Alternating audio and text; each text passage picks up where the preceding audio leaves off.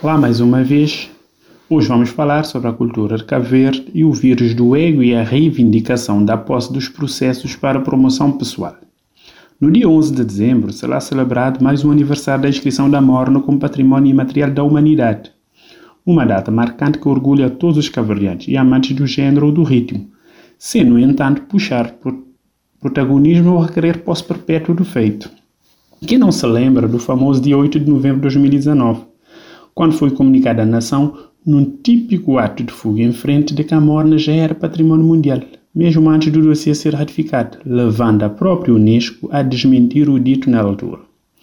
Faço este introito para chamar a terreira polêmica que se fez nos últimos dias por causa do comunicado da Fundação Amílcar Cabral sobre a entrega do dossiê dos escritos de Cabral para avaliação e possível reconhecimento da memória do mundo é que, da mesma forma que em 2019 fez-se fuga em frente para anunciar o que não deveria ser anunciado, esses dias fez-se o mesmo, ou com gravidade diferente. Se em 2019 devia-se manter calado e esperar a ratificação para depois o Estado de Cabo Verde anunciar, no caso da FAC, foi apenas dizer que se entregou o processo nas autoridades competentes, sem puxar dos galões para autodeclararem donos do processo ou do ato. Ao contrário da resposta do Estado de Cabo Verde, onde, entre outras expressões, afirmou-se que eu, não como Estado, eu não vou permitir que a FAC ganhe os louros do processo. Parece que Cabral já é importante por essas bandas, importante para, se, para ser posse e ser defendido com a expressão eu não vou permitir. Ou será que o trabalho técnico feito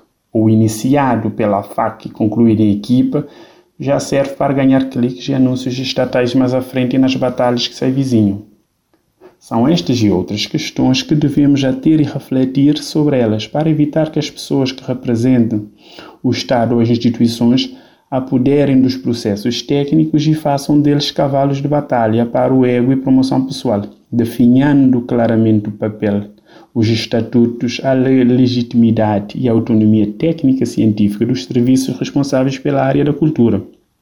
Voltando a celebrar a questão da celebração da morna me parece ser curto o que se fez ou o que se tem feito no pós-reconhecimento como património mundial.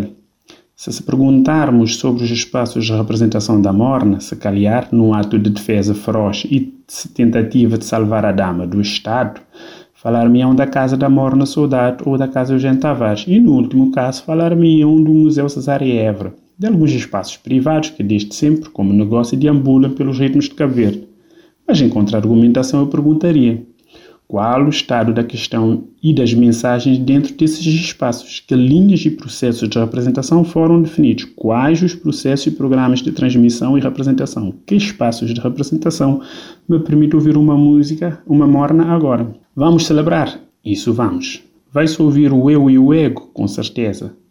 Vai-se melhorar ou vamos ter espaços de representação? Não sei.